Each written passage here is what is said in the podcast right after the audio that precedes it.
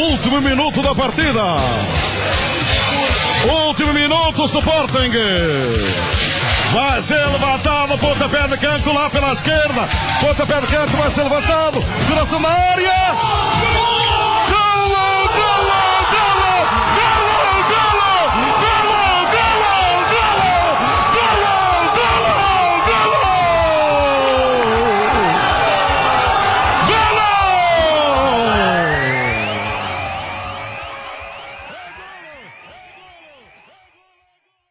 Miguel, vamos falar de futebol? Vamos lá, vamos embora. Pá, eu hoje tenho aqui. Eu sei que toda a gente diz isto, deve ser uma chatice do cara, pá, mas eu tenho que começar por isto. Pá, o gajo que fez aquele gol que me, que me- fez correr à volta na Praça de Guimarães, feito maluco, eu e mais dois gajos. pá, eu estava só, estava eu a ouvir no rádio, no, no Praça de Guimarães, depois eu fui a correr, fiz a piscinas de um lado para o outro, aquilo era eu e mais um gajo em Guimarães, que é tudo Guima- é Guima- Guimarães, é malta é do Vitória, não é, não é de mais nenhum clube. Eu estava a ver que ia ser, que ia ser preso, amarrado a um poste. Mas Vamos falar disso depois. Miguel, Ok. estás bem? Sim, tudo bem, tudo bem, tudo impecável. Tu, tu, dá uns anos, eu sei que tu estiveste na Índia, mas dá uns anos para cá a malta ouve falar pouco de ti, né? Tu se aparecesse assim um bocado, agora estás mais focado lá no teu, no teu trabalho, no real estate. Não és muito, não és muito a aparecer aí nos, nas, nas- nos jornais e nas, nas televisões esportivas, és mais, mais low profile, não é? Sim, é assim, eu desde que, desde que, terminei, desde que terminei o futebol na Índia, ahm, dediquei-me um pouco mais ah, à minha formação ah, no ramo imobiliário, porque ah, eu quando fui, quando saí de Portugal, ah, na altura do Braga, estive tive, estive na Turquia, estive em Espanha, e estava a meio de um curso ah, de gestão imobiliária, e entretanto quando voltei, voltei para a faculdade e desliguei um pouco do, do mundo do futebol e, como estava a dizer, dediquei-me completamente à minha formação uh, noutro, noutra área.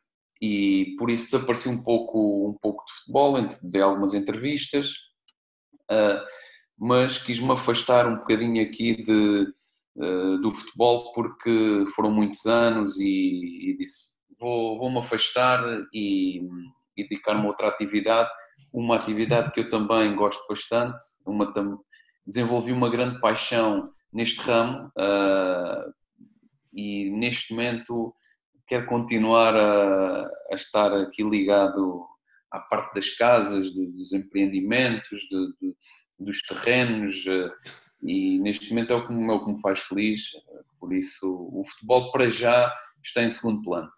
Acho que é engraçado. Eu já, eu já vi vários, então, o Ricardo também fazia, também tem, não é? E- e- mas há vários jogadores que, que- que- vários, quer dizer, já vi alguns exemplos, não sei se são muitos, mas já vi alguns exemplos que, que vão para o mundo do, do, do, do- do imobiliário. Mas, mas o que eu acho mais engraçado aí é essa coisa de desligar. Eu já vi vários jogadores, há muitos que, que- continuam, que querem continuar, mas há muitos que desligam. O futebol é psicologicamente muito desgastante, não é? Para a família e para tudo aquilo que era à volta da tua vida, não é? Sim, Rui, porque é assim, ah, o futebol, não é? Sempre foi o meu sonho ser jogador de futebol desde miúdo, não é? Ah, estive ligado ao futebol praticamente desde os 6 até aos 35 anos. É todos os dias, todos os dias, ah, treinos, jogos, estágios, é intenso, digamos assim. E chega um momento, este é um momento da minha carreira, eh, principalmente ali na- quando tinha eh, 30 anos, 32 anos, eu até tomei a decisão de, de ir para a Índia para ter um pouco menos de pressão, porque é muita pressão, é a pressão de ganhar, é a pressão de treinar bem, é a pressão de, de agradar os outros, de... e cheguei a um ponto que eh, disse assim, "Epá, eu, eu vou, eu quero, quero sair da Europa, quero sair da Europa, quero, quero ir para, para a Ásia, porque nesses países nós, europeus, como temos uma qualidade sempre acima ah, dos asiáticos, né, digamos assim, que ali certamente teremos menos pressão, em termos financeiros até ganhamos se calhar mais, menos pressão, melhor qualidade de vida, ah, menos se calhar ah, treina-se um bocadinho menos. Sim. E assim, só cricket, não é? É, exatamente. E tomei essa decisão de, de, ir, de ir para a Índia para tentar aqui aliviar um pouco uh, as pressões uh, que tinha e estar um bocadinho mais tranquilo. E depois fui, fui abrandando, não é? Uh, lá na, na, Índia, menos pressão. E depois, quando vim, ok, vou, vou mesmo abrandar isto. E, e, como tinha dito, mudei completamente de área, apesar de ah, sinto saudades de, de competir, sinto saudades de, de. Era essa a minha pergunta, se sentes saudades, não é? Claro que sim, claro que sim, é impossível, não foi uma vida, foi uma, foram 30 anos da minha vida dedicados dedicado ao futebol, não é? É impossível não, não ter saudades, de, não só do futebol, mas também do convívio com, com, com os colegas, do, daquele ambiente do, do, dos treinos, dos jogos. O balneário, o cheiro do balneário. Sim, está no balneário, aquelas brincadeiras, eh, é, isso é, é, normal. Toda a gente que se dedicou uma vida inteira ao futebol que, que sinta saudades, mas de vez em quando ainda vou, vou jogando um, um pá de bola com, com alguns colegas, com, por exemplo com o Silas, com, com o Zé Pedro, com os craques. Silvio, o Paulo Sérgio, uh, o Regula, uh, de vez em quando jogo, jogo futebol em si não, mas futebol e padbol uh, costumamos nos juntar de vez em quando para, para jogarmos. Ficaste com boas amizades do futebol, falaste aí de alguns deles e alguns deles já falei também, o Silvio, pá, sou um grandíssimo fã do, do Silas pela postura dele. Não, é, não, é, não, há muitos que possam ter a postura que ele teve, por exemplo, no Sporting. Acho que é pá, enaltecer que não haja malta destas no futebol. Acho que é um tipo incrível.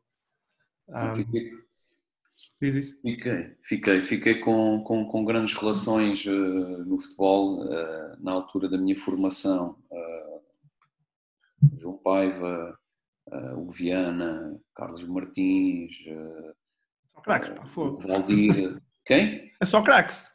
Sim, foi, foi a minha geração, foi, foi geração, por acaso apanhamos aí uma boa, uma boa geração, uma boa malta, uh, fiquei com, com boas relações e claro que normalmente juntamos uh, uh, para estarmos juntos, para conviver, para, vamos jantar, vamos, vamos dar uma volta, jogamos futebol.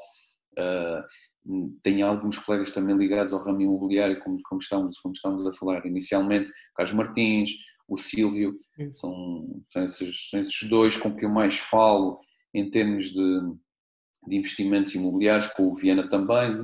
Uh, é normal que o pessoal no futebol também se dedique, às vezes, não a 100%, mas parcialmente ao, a investimentos imobiliários, porque ao fim e ao cabo é, é outra fonte de rendimento que se tem além de, do, do, futebol.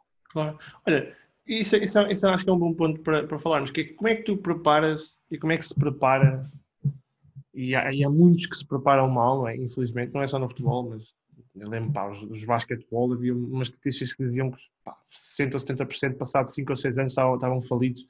Não lembro se era assim corretamente, mas é uns números muito altos. Como é que se prepara o, o pós-futebol? Para, para jogadores de futebol como tu, que jogaste a um, a um alto nível, em Sportings e Bragas, em que os vencimentos são relativamente mais altos do que, do que em, outros, em outros clubes e, e na vida normal de, de, de, uma pessoa que trabalha um ordenado médio, isso não tem problema nenhum, mas como é que se prepara para depois disso? É? Psicologicamente, os rendimentos são diferentes, o, o, trabalho é diferente, a carreira é diferente. Como é, como é, como é que é este, este processo, Miguel? Não é fácil, não? É assim, eh, é impossível eh, um miúdo com 20 anos, com 25 anos, pensar no pós-carreira. É impossível. Digo o que disser, é impossível. Ninguém se consegue preparar porque quando o sonho é ser jogador profissional de futebol e quando se atinge um certo patamar, é impossível pensar noutra coisa. O que se pensa é só treinar, descansar, eh, comer, jogar e, e pouco mais. É impossível pensar, olha, aos 35 anos vou fazer isto ou aquilo ou outro. Uh, eu acredito que mais perto dos 30 anos uh, os jogadores comecem já a pensar o que é que eu vou fazer. Uh, e depois, a partir daí, as, os jogadores começam a pensar: olha, vou tirar um curso de treinador, vou tirar uma formação de, por exemplo, diretor desportivo, team manager, empresário. Eu acho que a grande maioria dos jogadores opta sempre por estar ligado à mesma atividade, desempenhou durante a carreira, não é? Que é a parte do futebol, ou preparador físico, ou, ou treinador, por exemplo, treinador junto, juntam-se dois ou três jogadores e, e formam uma equipa técnica. Uh, por isso, eu, eu não acredito que ninguém se consiga preparar uh, muito bem para o que vem uh, depois do futebol, a não ser que fiquem ligados ao futebol. Eu, falando da minha experiência, eu quando fui para a Itália, tinha 24 anos e fui operado ao joelho. E nessa altura, uh, eu, eu por acaso, eu, eu, eu, estava inscrito no FMH, na Faculdade de Desporto, porque era, foi sempre também um, um dos meus objetivos que era uh, uh, tirar o curso de, de, de professor de Educação Física, de Desporto. E na altura, até foi na altura do. Eu termino o 12 à, à noite, na época do Fernando Santos, em Alcochete, e depois na época do Peseiro. Inscrevi-me na faculdade, entrei com o estatuto de alta competição e fui para a faculdade. Só que não era, não dava para conciliar o futebol com, com a faculdade. E quando fui para a Itália, quando me lesionei no joelho, aí foi uma operação, duas operações, e aí deu-me um clique. É pá, se calhar. Eh, isto pode correr mal, pá. Se calhar o futebol não, dura, não vai durar para sempre, e se calhar vou ter que terminar já a minha carreira. A partir daí deu-me um clique e comecei a pensar: não, vou, agora vou voltar para Portugal e vou terminar o meu curso. E foi aí que me surgiu a parte do, do imobiliário. Eu já tinha feito dois investimentos imobiliários, uh, um deles para viver, outro deles para, para, para investimento, para arrendar. E foi aí que comecei a, a, a ganhar uh, aquele bichinho pelo, pelo investimento imobiliário, a desenvolver outra grande paixão que, que é o, o mercado imobiliário e troquei de curso. Foi na altura que fui jogar para, para o Olhanense e já estava a estudar no, na, na ESAI, que, que, é a Escola Superior de Atividades Imobiliárias. E, e, a partir daí não, não parei. Depois fui para o Braga, continuei, ainda fiz algumas cadeiras do, do segundo ano quando estava no Braga e quando voltei da Índia terminei, terminei o curso.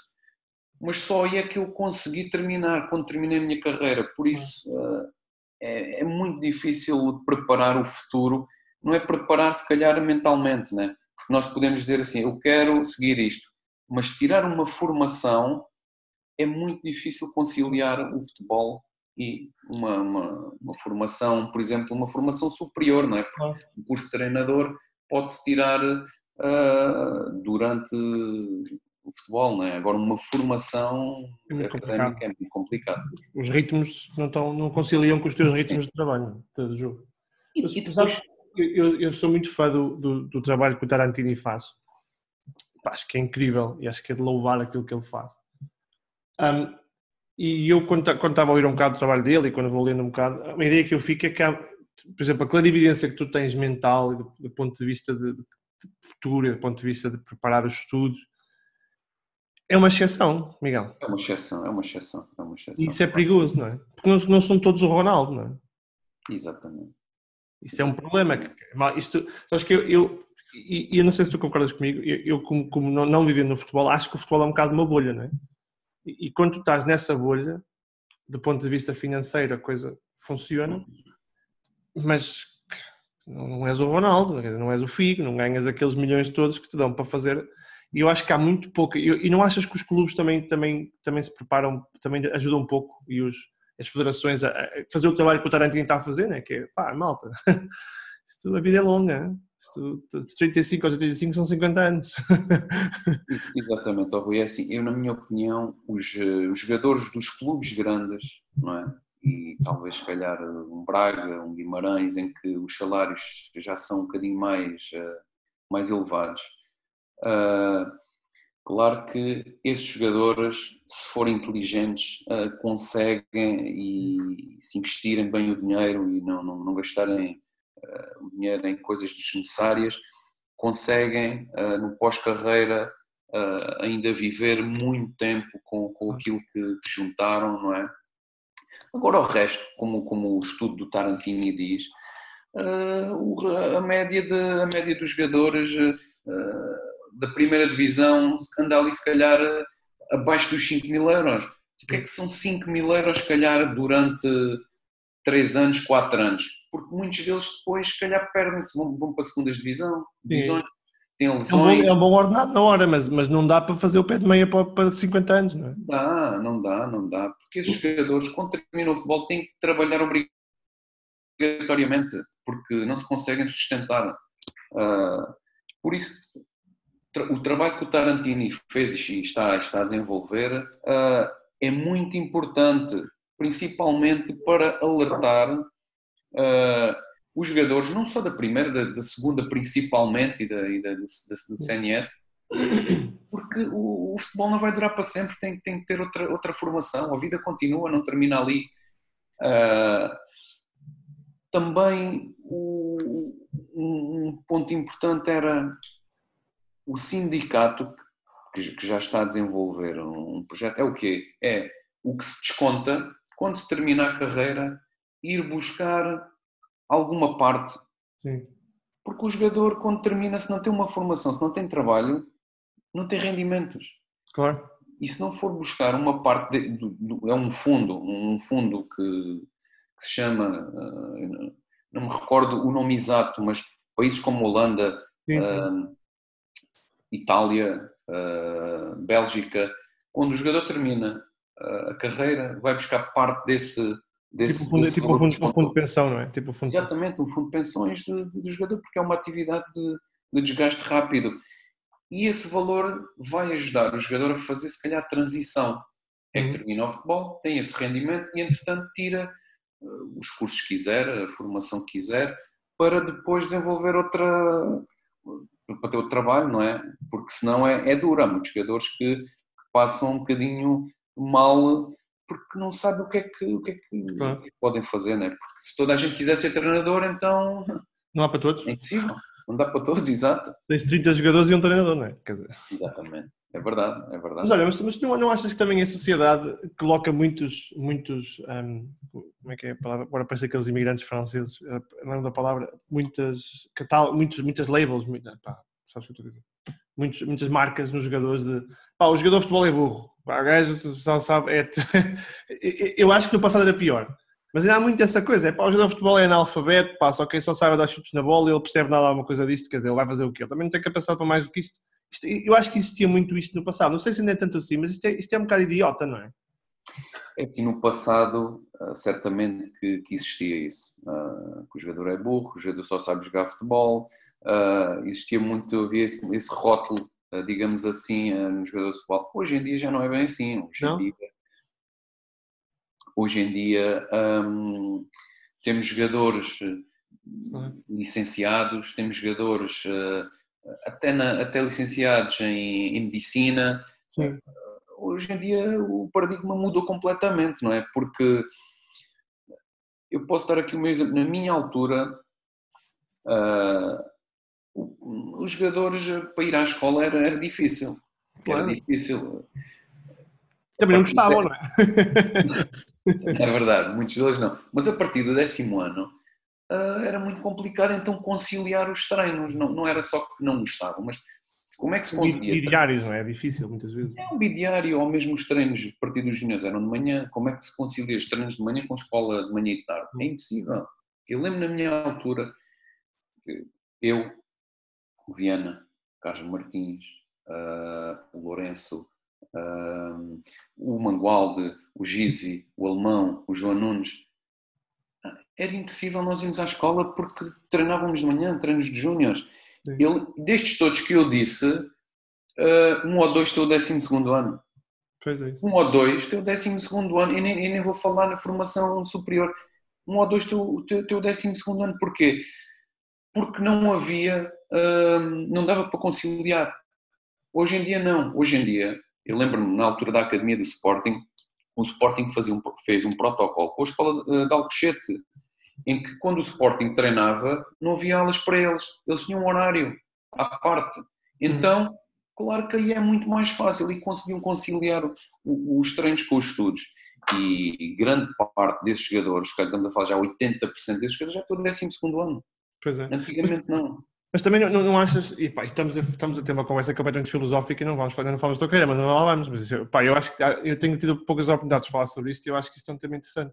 Também não achas que, por exemplo, as escolas e os modelos de ensino, agora se calhar com os coronavírus, pode ajudar a mudar um bocado de mentalidades, também tem que se adaptar um bocado a este tipo de, de, de este tipo de trabalho, não é? Este tipo de, de alunos que não têm o mesmo tipo de, horários, não têm o mesmo tipo de... E por se calhar tem que ter mais possibilidades de fazer como fazemos, por exemplo, eu, eu, eu licenciei-me na Universidade Aberta, um, que tem horários, tem exames em datas específicas, mas tens, é o teu ritmo, percebes? Podes fazer as aulas quando tu quiseres, podes estudar quando tu quiseres, e eu fui a única forma de me licenciar porque eu já trabalhava na altura, portanto não conseguia claro. licenciar de muita forma. Eu acho que o ensino superior, se calhar o ensino secundário também tem que se adaptar um bocado a isto, né? Porque, pá, malta, mesmo, mesmo os que não são jogadores de futebol, há muita malta que tem que trabalhar nos campos com os pais, pá. Exatamente. Ah, malta. E quer dizer, eles também têm, também têm que estudar, não é? mas não conseguem ir à escola de manhã, mas cá conseguem fazer ao final do dia. Oh, Rui, pois eu compreendo, compreendo o que estás a dizer. Eu tive esse, eu tive esse problema uh, na altura na, no FMH, como eu, como eu te referi, porque eu entrei com o estatuto de alta competição no FMH. E como é que eu, sendo atleta de alta competição, como é que a faculdade de desporto, não é? Não tinha um horário para mim ou para, os outros atletas de alta competição. Eu faltava às aulas, eu apresentava faltas, apresentava justificações de faltas, tanto do Sporting como da seleção, e eles não aceitavam. Eu chumbei, eu chumbei por faltas às cadeiras e, era, e entrei como atleta de alta competição, com o estatuto de, Isso é impensável. Penso que isso hoje em dia já está um bocado diferente, mas como estavas a dizer, uh, em termos de ensino, ensino público, acho um bocado difícil a escola adaptar uh, um bocadinho, um bocadinho esse, esse método. Em termos, se calhar, de um, por exemplo, de uma faculdade privada, acho que sim, acho que poderá já fazer, se calhar, um curso ao ritmo, ao ritmo dos alunos. Não sei se, se, é, se é fácil ou não, uh, mas acho que sim, acho que se deviam adaptar também. Hoje em dia, com o que, com o que estamos a passar, então penso que muda a mentalidade haverá, mais, haverá, haverá soluções que eles possam vir, possam vir a desenvolver.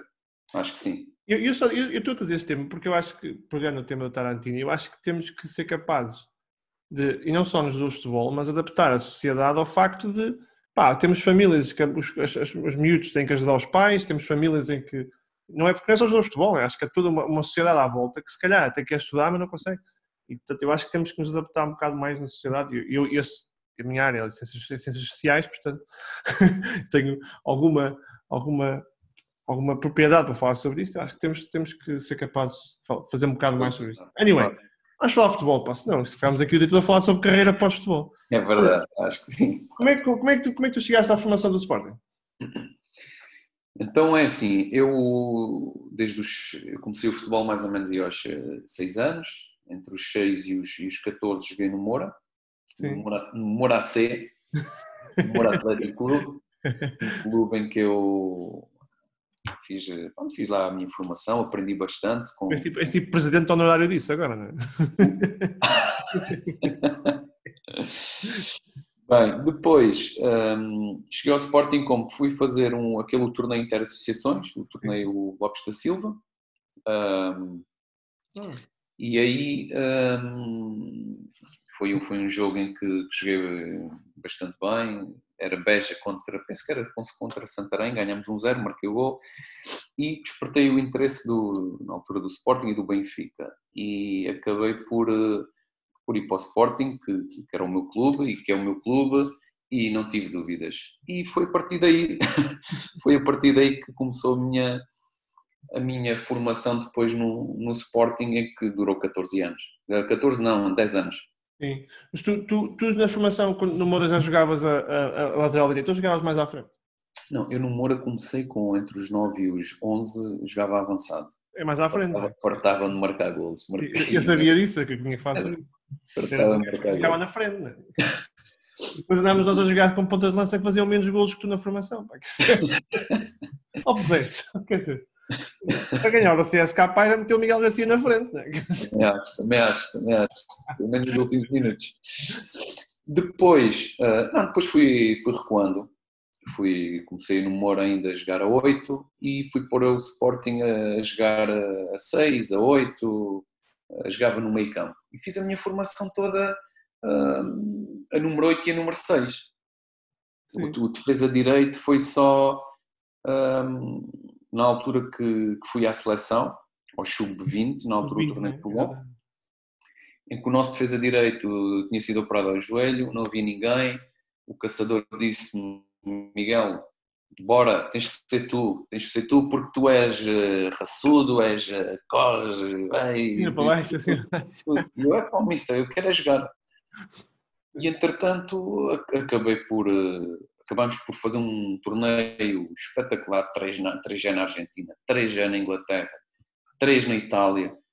Ganhamos o torneio, entretanto depois faltava um jogador para ir para a defesa direita na equipa principal, que é que eles chamam. É, olha, o Miguel Garcia até, até fez um torneio fixe, até acho que se adapta bem ali, então vá embora. E pronto, foi assim que começou uh, a nova posição de defesa direita.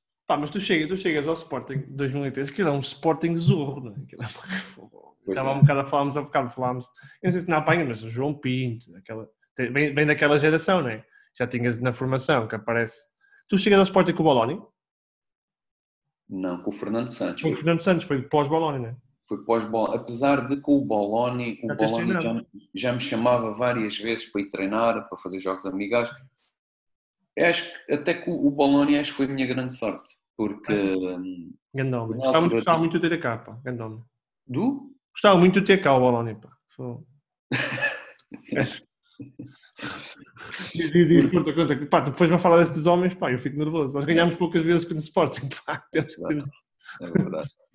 Mas diz, diz, diz, o Bologna foi a tua grande... A dizer que o Bologna na altura, porque eu na equipa B, eu, eu jogava, bom, jogava sempre, jogava a trinco, jogava, fazia de segundo central de vez em quando, Uh, e, e, na altura tive mesmo para ser, para ser dispensado do Sporting com, com o Jean Paul.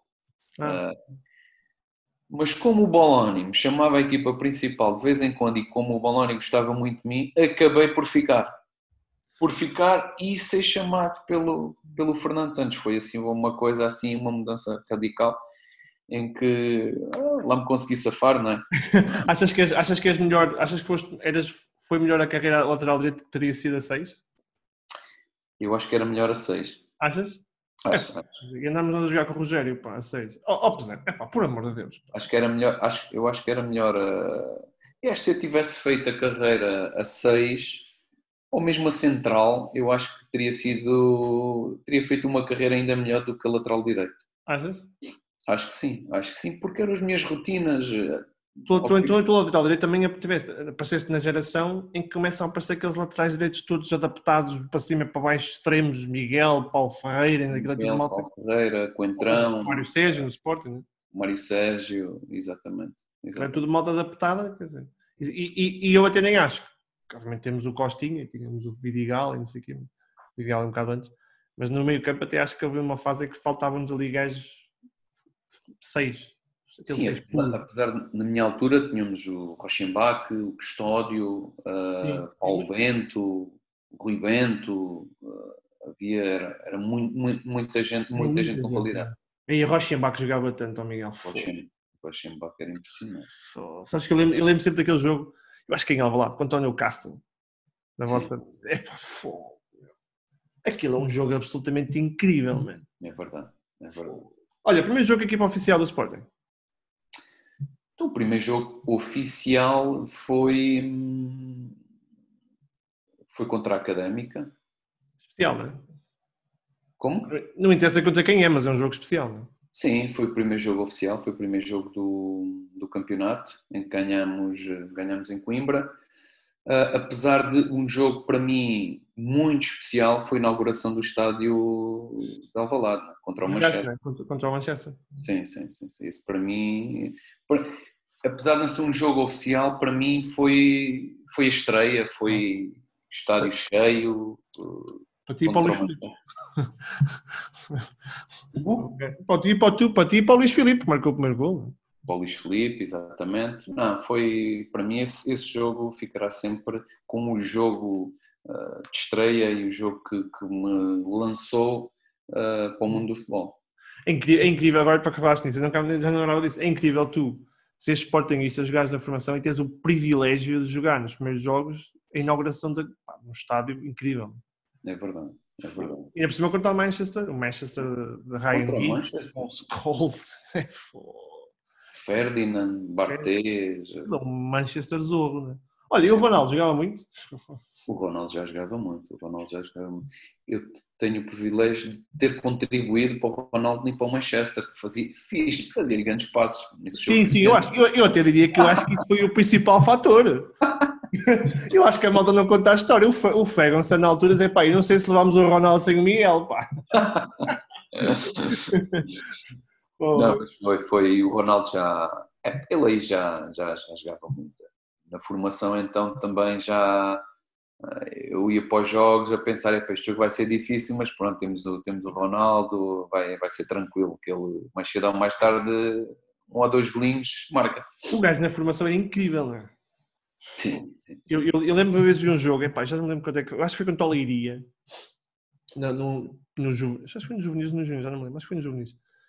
calhou por acaso de ter visto esse jogo.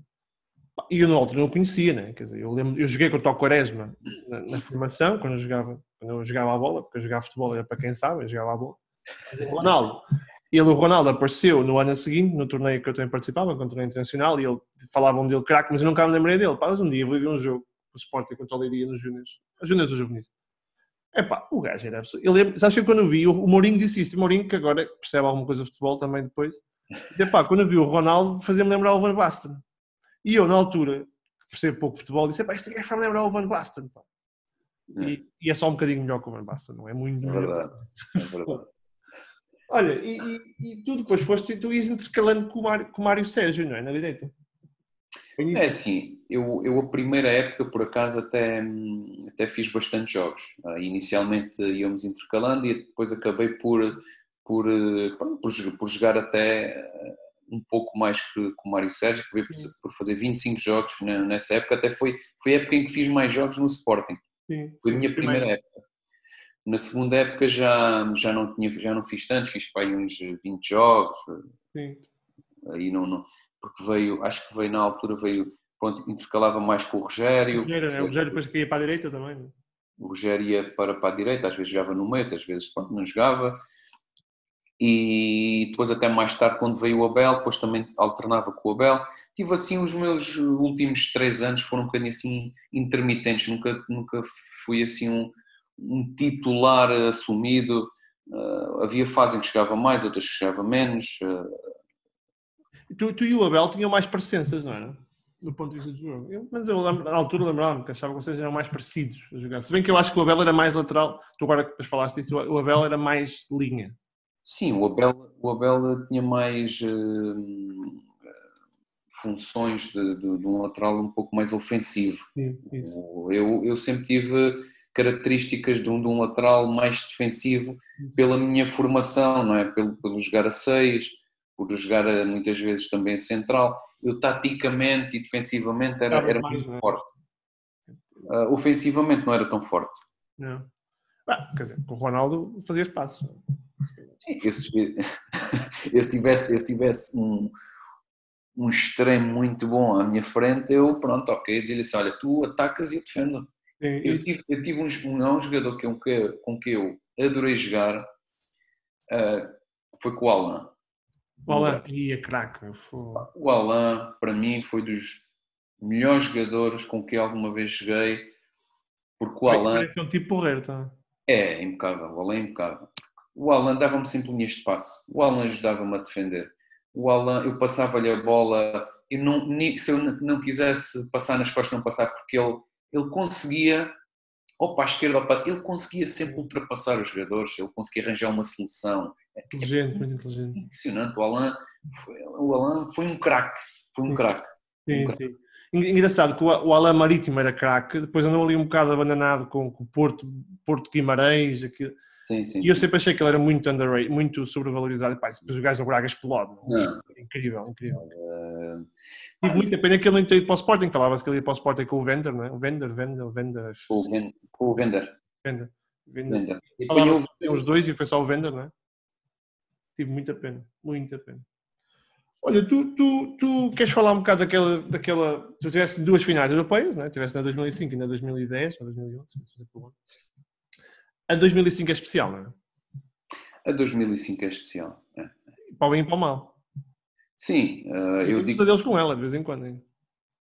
Como? Eu tenho pesadelos com a final de 2005 de vez em quando. hein? Também eu. Ainda, ainda tenho. E agora, agora passaram os jogos e na televisão. pá, Custa muito, pá, custa muito. É- é- Era um super CSKA, mas eu continuo a achar que. Sim, mas, mas, nós, mas nós também tínhamos uma equipa, uma equipa muito boa. Era impossível pensarmos que íamos perder essa, essa final. Gostou muito, não só por, hum, por ter sido no nosso estádio, por ter sido sportingista, mas porque, na minha opinião, tínhamos melhor equipa que o CSKA. Sim. Eu, Ah, pois, o ambiente, o ambiente que estava no estádio, eu ainda me lembro como se fosse ontem. sim. O ambiente, nós entramos para, para pisar o relevado, o estádio já estava quase cheio antes de nós chegarmos ao estádio. Ah, foi, era um, estava um ambiente espetacular. Foi, acabou por, por, por correr mal. Como é, como, é, como é que se, como é que se, tu que por cima és sportingista, como é que, como é que é o dia depois da final? Pá, aquilo é muito pesado, aquilo dói muito, não é? É assim, o- eu acho que o dia, o dia em si, quando, quando acaba o jogo, quando vais para o balneário, quando vais para casa, aí, aí é complicado. Até adormeceres, aí... Ah, o dia a seguir é, olha, perdemos a final, perdemos a final, é pá, custou. Eh, Aí é, é tentar, é tentar pensar, olha, é, é- vamos, vamos, vamos já para o próximo jogo e, e tentar esquecer isto porque, ok, chegamos à final, foi bom, ah, ah, mas pronto, não se pode, não se pode estar sempre a pensar nisso porque senão não, não, não se consegue seguir a, a vida, não é? Concordas com- comigo que, apesar de Alkmaar ter sido especial, que o jogo do, do Newcastle em Alvalade é talvez o melhor jogo da campanha? Eu acho que É a sim. minha opinião, é? Mas, Eu acho, eu acho que sim, eu acho que sim. É um dos melhores jogos que, que nós fizemos. Não só porque hum, vínhamos em desvantagem, começámos a perder o jogo 1-0 em Sim. casa depois, Sim. e depois foi uma, uma avalanche, meu. um show, um show de, futebol, só dava, só dava Sporting, só dava Sporting, era esquerda, direita, era, foi impressionante, Era Rochenbach em todo lado, meu. Fogo. é verdade. Foi, foi um jogo. Olha, mas, mas aquilo é uma semana complicada, não é? E, e eu sei que não interessa se é falta ou não é falta de Luizão. Eu não, pergunto, olha, não perguntei só ao Ricardo, mas porquê que não perguntaste ao Ricardo se é falta ou não é falta? Porque se não interessa para nada. Eu, por acaso, acho, eu por acaso acho que é falta. Acho que o Ricardo devia ter caído e rebolado. Ricardo, cai e rebola, meu. Não, não é preciso regular, é, não- quando há ali aquele, aquele choque, aquilo é sempre falta. É falta, é falta. O árbitro não quis marcar porque o jogo era no, no Estádio da Luz e ah, havia pressão. E, É. Não há dúvidas. Eu, eu acho que se o Ricardo cai e rebola na brincadeira, na brincadeira era, mais era mais fácil, mas é falta. Não há dúvidas. Para mim não há dúvidas. Mas eu sou sportinguista, portanto a malta diz que é porque é por sou sportinguista. claro, Mas é difícil, não é? Perdes aqu- aquele, aquele jogo no Benfica, depois perdes o perdes na, na final da Liga Europa e depois perdemos com o Nacional. com o Nacional. Sim, É uma mas semana absolutamente terrível, não é? é assim, ó Rui, ah, custou muito perder contra o Benfica, muito mesmo, porque um dos meus sonhos era ser campeão pelo Sporting e acabei por não ser. Isso então custou-me bastante porque bastava um empate, depois ganhávamos em casa Nacional, de certeza absoluta e éramos campeões. Isso custou-me bastante, ainda por cima sofreu um gol aos 83, 84 minutos, Muito duro, pá, muito duro. Uh, custou-me custou mesmo muito. Uh, depois, a final a seguir, também, como, como, como te disse, também pá, custou muito. É Teve normal. impacto, psicologicamente? Achas que teve impacto? Não, não, não, Não? não. Perder contra o Benfica e sabíamos que não íamos ganhar o campeonato, mas sabemos, sabíamos que podíamos ganhar um título europeu que o Sporting nunca tinha ganho. Ninguém, ninguém, depois do jogo do Benfica, no dia a seguir, já ninguém se lembrava do, jogo. Já toda a gente estava com, com a cabeça na, na final do, contra o CSKA. Uh, por isso não, não, não, não, teve influência nenhuma. E depois o jogo do, do Nacional já ninguém, ninguém queria Já jogar, ninguém. Depois de perderes dois títulos, não é? Em, em quatro dias. Sim. É que queria chegar com o nacional para saber se ias ficar em segundo lugar ou em terceiro? Ah, é que isso interessa. Sim, sim, sim. Eu, eu acho que sim, acho que o Nacional interessa menos. Mas tu também não achas que o futebol também é, foi muito ingrato com o Mr. Zé Peseiro?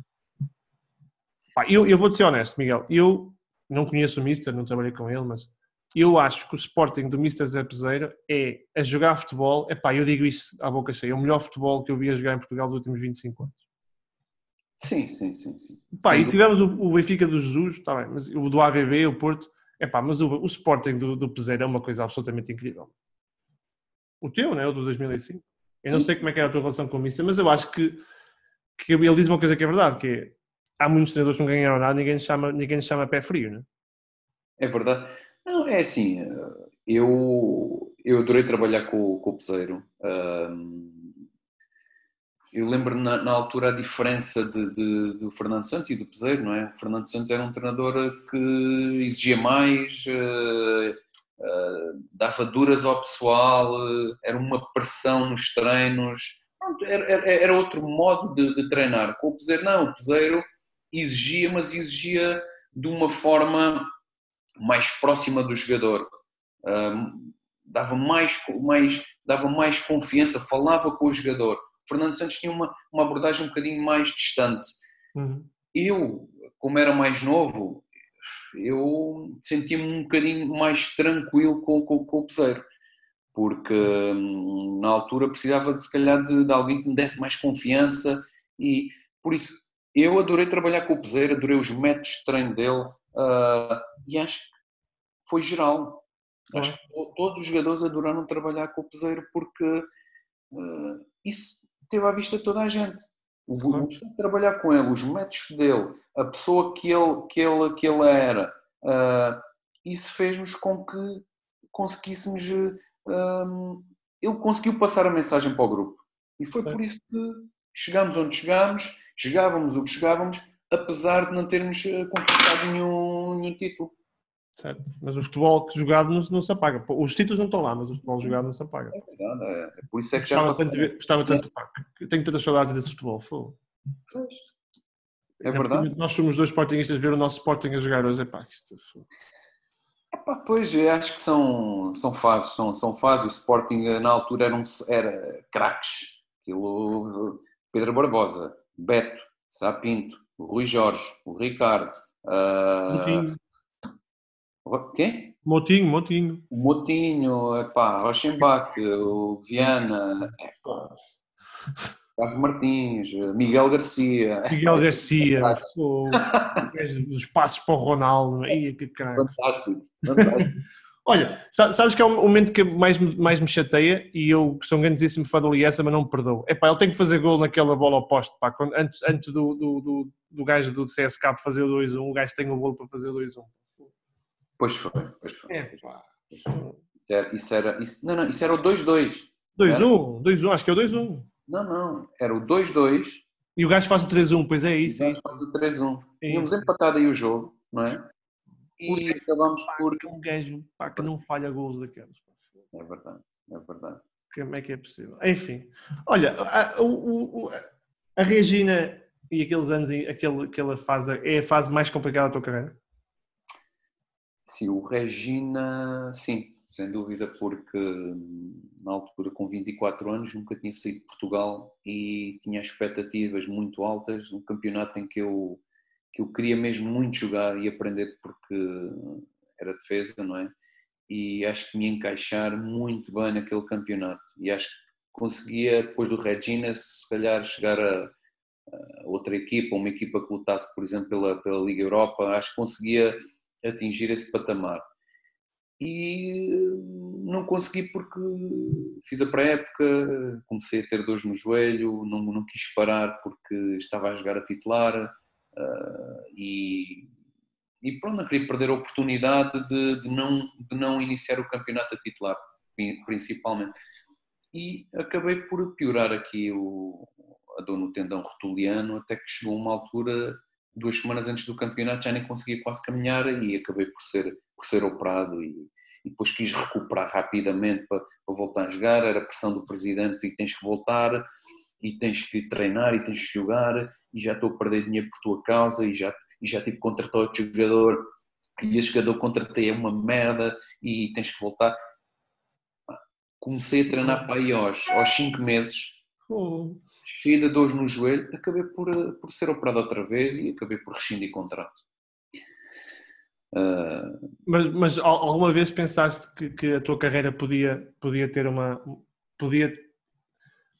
Depois das lesões tiveste, chegaste a pensar, pá, esta carreira agora vai ser mais complicada. Porque o joelho é muito complicado. É assim, eu nunca tinha tido uma lesão eh, grave até essa altura. Tinha tido um, eh, sei lá, um entorse, dois, três dias, tinha tido umas, umas mialgias musculares, nunca tinha tido uma, uma retura muscular, ou, nunca tinha tido nada. E nessa altura eh, pensei, "Epá, nunca tive nada, agora que tenho, isto é uma coisa grave. E depois da primeira operação, voltar a ser operado outra vez, pensei que opá, isto realmente é o fim. E depois, quando recuperei, eu sentia-me capaz. E depois, como tinha clubes em Portugal eh, a dizer que não, Miguel Garcia já, já, já deu o que tinha a dar. Não, pá, eu ofereci-me a- na altura, o Paulo Barbosa é era, era Leixões, era o Setúbal, era o Leiria, era, sei lá, ele se calhar nem me dizia, mas deve ter-me oferecido a toda a gente e ninguém me queria, não é? E os saldos no eBay, não é? Pá, pá, assim.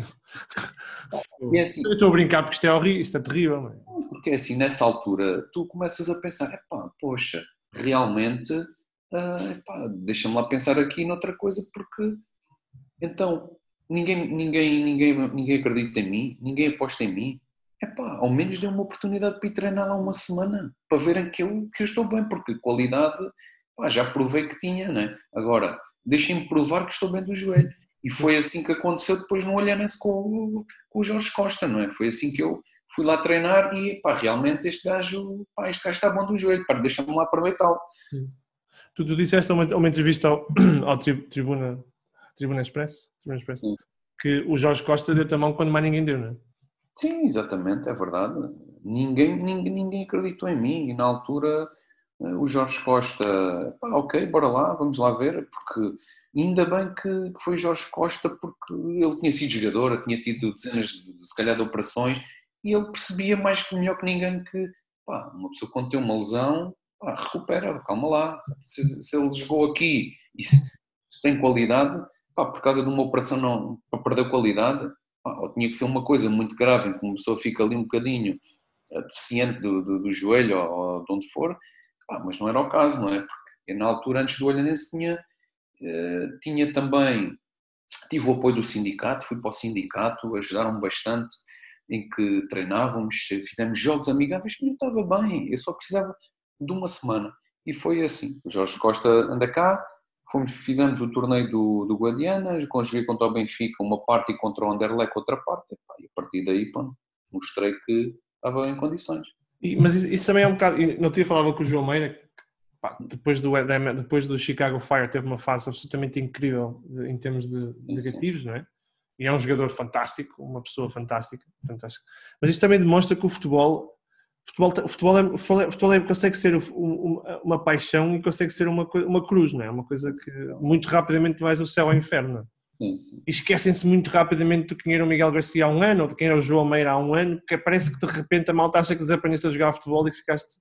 Quer dizer, temos, temos, temos de ter um bocado mais consciência, não é? Eu não digo isso, eu digo que temos que ter muita sorte, muita sorte. Às vezes não basta, ou és um fora de série, ou és um fora de série em que sabes que toda a gente te quer contratar, ou se fores um jogador eh, de qualidade eh, média, não é? Isso pode acontecer, pode acontecer qualquer coisa e acabou. E tens uma lesão e, e quem é que era o, o Miguel Garcia ou o João Meira ou, ou seja quem for? Tens uma lesão. Se tens o azar de ninguém apostar em ti ou de ninguém acreditar em ti, já foste. Tens de ter Uhum. muita sorte, não é só com a qualidade aqui, ah, como eu te digo, ou és um fora de série, não é? E tens sempre alguém que dê a mão, ou se fores um, um jogador normal, como há muitos, um jogador normal de primeira divisão, ah, tens de ter muita sorte. Sorte de não te lesionares, sorte de teres alguém que, que aposta em ti. sorte de, de, de conseguir jogar o maior número de jogos, sorte de teres um, um, um bom empresário, tens de ter muita sorte e tens que ser boa pessoa, porque se, também se não, se não fores uma boa pessoa, se tiveres um feitio de merda que é mesmo assim, Sim. vais ter muitas dificuldades, muitas dificuldades. E há, e há muitos. Divertiste em Braga? Adorei, adorei, adorei estar em Braga, adorei, adorei. Foi uma cidade que inicialmente quando lá cheguei, eu fui em janeiro, podes imaginar, eu saio de, de do Algarve, não é? é Algarve era só t-shirt e um casaquinho, a Braga, então o primeiro jogo... Está sempre vento, não é? Está, está sempre, lá, sempre... Ainda estava, eu tinha sido, eu tinha sido expulso no último jogo em Olhão, então eu fui para, para Braga cumprir um jogo de castigo no Olhanense e, e tinha que cumprir um em Braga. Então eu fui para Braga e o primeiro jogo é Braga Nacional, dia 2 ou 3 de janeiro. Eu vi o jogo na bancada estavam zero graus. Pá, eu sou do Norte, pá, eu sei disso. Nós no Norte dizemos uma coisa que é, cada vez que a malta deixa a janela aberta, dizem, pá, eu penso que és Braga, pá. Sempre vento, pá. Verdade. Não, foi, foi uma adaptação, os, os primeiros dois meses um bocadinho complicada por, pelo frio e pela chuva, porque o primeiro jogo oficial que eu faço pelo Braga foi contra o Trofense para a Liga, hum, para a Taça da Liga. Hum. Contra o Nacional de jogo na bancada era um frio incrível. Depois, depois passado para aí uns dias ou uma semana, Trofense, Braga, chovia, a bola nem dava. E eu digo, meu Deus, onde é, que, onde é que eu vim parar? Mas depois não, depois uh, foi espetacular. Já tinha alguns, tinha na altura o Viana, que tinha jogado comigo no Sporting, uh, havia outros, outros portugueses também, depois foi para lá o Helder Barbosa, foi o Custódio, o Silvio, uh, acabamos por, uh, por nos divertir bastante uh, dentro e fora de campo, porque convivíamos bastante, convivíamos mais em Braga, por exemplo, convivia com, com os jogadores na altura do Sporting, e foram dois anos, dois anos não, um ano e meio, que fizemos história no Braga, foi, foi espetacular, foi uma passagem que eu jamais irei esquecer, deixei lá grandes amigos e, e, uma, pelo menos uma, duas vezes por ano vou a Braga. Pois. Eu, falámos há um bocado do Domingos e eu, falámos há um bocado, desculpa, do Peseiro e o Domingos tem uma história parecida, né? ah. Parecida, entre aspas. Também cai na final da Liga Europa, depois vai para o Sporting e depois aquilo no Sporting corre menos mal e podemos questionar se realmente foi despedido na altura que devia ser ou não. E depois entra numa espiral também negativa. Que... Pois foi, pois foi, pois foi. E eu acho que era um grandíssimo treinador. Sim, eu, eu, eu falei há pouco tempo, acho que foi até até para, a Sport TV, e estivemos a falar sobre o jogo da o Braga-Benfica nas meias finais da, da, Liga Europa. E perguntavam-me como é que era o Braga e se tinha gostado de trabalhar, trabalhar em Braga. E eu, no Braga, foi onde aprendi mais em termos, em termos táticos, em termos defensivos. Uh, eu, eu, tinha prazer, às vezes, em certos treinos, de, de, de mesmo treinar, e, porque eu sabia que ia aprender bastante. E nos jogos refletia-se o que tínhamos treinado, porque eu, na Liga Europa nós não sofremos gols em casa. Sim, era muito forte, muito forte. Éramos defensivamente. Muralha, a muralha incrível. Muito, muito forte, muito forte. Mesmo com a saída depois do Moisés, uh, entre o Paulão e, e, eu até eu preferi jogar com o Paulão ao meu lado do que com o Moisés. Sim. Ah, foi incrível, foi incrível. E é o que eu digo, gostei muito de estar no Braga. Eu, eu estava super motivado de, de, ir para os treinos, de jogar. Os adeptos, cada vez tínhamos mais sócios, mais adeptos. Ah, foi espetacular. Deus um não é? Deus um Elano. Olha, tu, tu, depois do Braga tomas decisões mais do ponto de vista, entre aspas, desculpa dizer, mais financeiras, não é? Pá, tens que pensar no futuro, não é? Porque as equipas que jogas a seguir ao Braga, na Turquia, na, no Maiorca, Maiorca, jogam alguma história, mas numa fase diferente, e depois na, na Índia são muito mais, muito menos desportivas e mais financeiras, não é? Sim, é assim, eu... eu não tenho, não... não tenho mal nenhum isso. Sim, sim, não, é assim, eu só não continuei no Braga porque não cheguei a acordo eh, de valores com, com na altura com o presidente, porque o Braga ofereceu-me um contrato de três anos e, e é assim, eu sabia do meu valor, eu sabia hum, o que é que eu queria para a minha vida e que naquela altura, aos 28 anos, eu uh, pensava também não só em termos desportivos, mas em termos financeiros. E é mesmo assim porque o futebol, a partir dos 30 anos, já ninguém te quer e os é muito bom, senão não fazes grandes contratos. Eu, na altura, disse: Olha, eu quero ganhar X. E eles uh, não, não quiseram dar. Eu sabia quanto é que ganhava os meus colegas, o, o, o Paulão, o Paulo César, o Viana, o Custódio, uh, o Mossoró. Eu sabia quanto é que eles ganhavam todos porque nós falamos. E eu naquela, naquele ano fiz 36 ou 38 jogos. Fui dos jogadores que fez mais jogos também. E ser uh, o mais mal pago ou, ou, ou ser mais mal pago do que um jogador que, que está no banco, epá, isso não ah, isso não, não, para mim não, não funcionou bem e, eu, eu disse mesmo, pá, se não for isto, e nem quis negociar muito, eu disse, olha, estes, e até disse, na altura foi com o Fernando Couto que estava a negociar e disse, ó oh, Fernando, se foste jogador, tu sabes que quanto é que ganham estes jogadores, eu também sei, por isso eu quero estar aqui neste patamar, porque se não estiver neste patamar não vale a pena porque eu não vou ceder. E nesta altura que eu sabia que tinha mercado, eu não vou, eu não vou ceder. Por isso, ou vocês chegam um bocadinho à frente, ou senão não vale a pena. Ah, e foi assim que eu tomei a decisão. Eles não se chegaram à frente, eu na altura já tinha três propostas e ah, a ganhar até mais do dobro do que eu queria, mais do dobro do que eu queria. E, foi uma decisão fácil. Se o Braga me tivesse, tivesse aceito essas condições, ah, eu ficava no Braga. Eram três anos, estava em Portugal, ficava no Braga. Mas assim acabei por, por sair porque, por essa questão que, que estava a dizer. E, e, não, e não te arrependes? Eu não me arrependo, não, não, não. Turquia, Turquia foi fixe? Turquia também foi uma experiência espetacular.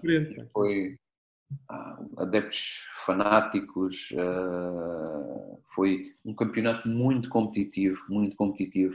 Ah, eu fui para uma cidade, uma cidade pequena, junto ao Mar Negro, pessoas super humildes, toda a gente conhecia, toda a gente falava, não havia contestações, não havia grande pressão, havia até mais pressão em Braga, por exemplo, do que na Turquia.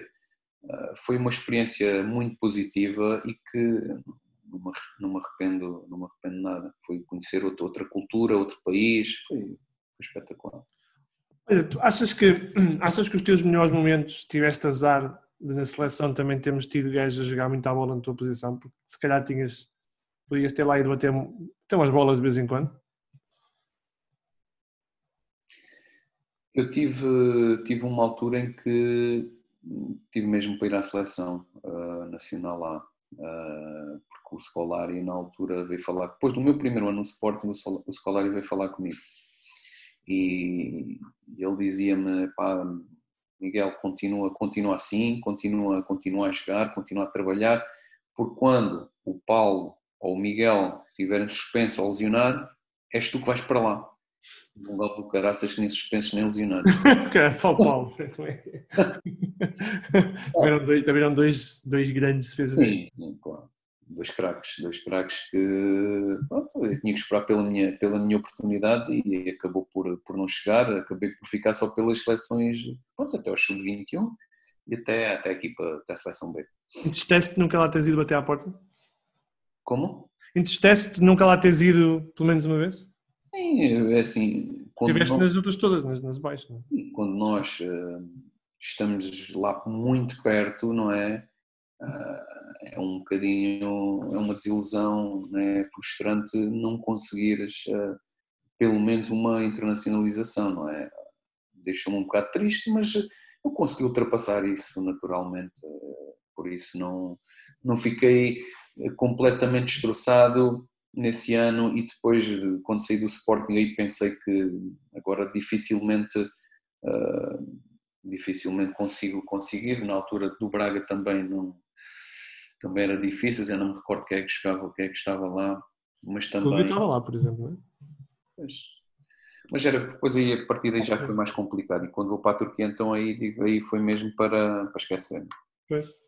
Olha, porque temos que falar um bocadinho, mas não vamos falar muito tempo, já falaste tantas vezes sobre isso. Pá, tu, não é chato a malta falar sempre do Miguel Garcia como o herói de Alcomar, não é uma coisa que às vezes é para malta, poça, já foi há tantos anos. Eu sei que é uma boa coisa, mas é, poça também é tantas vezes a falar da mesma coisa. Miguel Garcia, mais conhecido como herói de Alcomar. É assim, eu, eu vejo isso hum, do lado positivo, não é? Porque se calhar se não tivesse marcado esse gol, se calhar ninguém me conhecia, não é? Talvez. Se perguntar a ti uh, quem é que era o lateral do Sporting há, há, há 20 anos ou há 17 anos, quem é que foi o lateral direito do Sporting ou lateral esquerdo, se calhar não te lembras tu, ou podes te lembrar tu, mas a grande maioria dos Sportingistas se calhar não se lembra. Sim, sim. E se calhar se não tivesse tido um momento como esse, uh, o pessoal da minha idade, né, aqueles mais amigos, família, claro que se lembram, não é? São mais próximos. Agora um Sportingista normal, um Sportingista que vê Sport de vez em quando, ah, ok. Uh, Era mais um que lá teve, não é? Claro, exatamente, sim. Eu acho que não me importo, para mim é um motivo de, de orgulho, não só pelo, pelo, momento que foi e por ter ajudado o Sporting, uh, mas sim, uh, ser reconhecido como herói de Alcomar para mim agrada-me, agrada-me bastante e, para mim enche-me enche o ego, não é? Epá, ainda se lembra, é para espetáculo, ainda bem. Olha, eu, eu, havia um jogador na altura que eu gostava muito e que eu acho que teve, depois ele acabou por funcionar muito bem depois, que era o, como é que ele se chama? Pá, acho que assim, poça, estava, não, é, não é o Piccini, é o, o, italiano, pá, o chileno, poça. O... Ah, o Scalotto. Não, o, o teu avançado que marcou três golos ao, marcou três golos ao Braga, poça, na semana. Pinilha. Pinilha. O Pinilha, o Pinilha. Era grande avançado, mas tu naquele momento faz o gol ao Alcomar e dizes ao Peseiro, ao está a ver, é aqui que eu devia jogar, é na frente. Quer dizer, o Pinilha faz três gols ao Braga, mas eu faço nestes momentos, é aqui que eu tenho que jogar. É verdade, o Pinilha depois acabou por se lesionar, coitado, acabou por não jogar nisso. Mas é bom jogador, pá, eu gostava muito dele. Não, o Pinilha era. O Pinilha. O Pinilha fazia coisas muito boas, mas depois uh, também desaparecia. Desaparecia. desaparecia. Uh, mas quando marcas o golo, quando marcas, pá, sabes que é aquele momento incrível e, e para mais na por cima, porque eu ouvi com o Jorge Pestrelli, que depois infelizmente a história que sabemos do Jorge no dia a seguir, é um momento incrível do futebol, pá. Incrível. É um, é um momento em que já ninguém acredita, né? 121 minutos, quem é que acredita que poderá sair dali um gol? Ninguém acreditava, né? Pá, olha, vamos todos lá para a frente, pá, eu vou ali ao primeiro posto, o Ricardo veio para trás de mim, e, e pronto, e teve, teve que ser aquele minuto, teve que ser da maneira que foi, ombro, cabeça, por baixo das pernas do outro e, e ao lado do posto. Tudo, pá, tudo, foi épico, meu. Foi, tinha que ser daquela maneira, e depois são aquelas emoções em que, como já ninguém acreditava, e depois aconteceu, são emoções eh, que não se conseguem descrever aqui assim eh, numa conversa, porque aquilo eu ia te perguntar, já me estragaste a pergunta. É uma explosão de emoções que uma pessoa parece que não está em si, não é? Incrível, incrível, incrível. É fantástico, foi fantástico. É esse o momento que mais te arrepia no futebol? Pá, sim, sim. Uh, esse e também a nossa chegada ao aeroporto de Lisboa, onde estavam lá mais de 5 mil pessoas à nossa espera.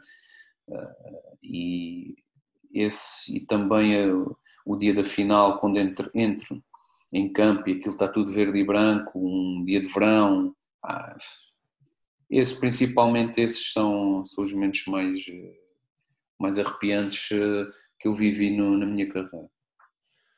Miguel, grande abraço. Grande abraço, e obrigado pelo convite. Grande conversa, espero que tenhas gostado. Claro que gostei, claro que gostei. Saudações leoninas. Um abraço. Como é que é, malta? Curtiram o episódio? Vamos falar futebol 10. Não se esqueçam, é subscrever aí o canal em baixo, tem o botãozinho. Mantenham-se aí, mantenham-se em contato connosco, recebam notificações quando sai um episódio novo. Podem também seguir-nos no Instagram, podem contactar, sempre disponível para falar, sempre disponível para, para discutir futebol. Eu gosto, eu gosto mesmo de futebol, portanto podem sempre falar con, connosco no Instagram. Epá, e partilhem o site, partilhem, partilhem o YouTube, metam mais malta a ouvir e vamos garantir que, que, há muita mais malta a ouvir falar futebol e acima de tudo a falar muito futebol. Vamos falar futebol 10, Rui Pedro Silva, um grandíssimo abraço.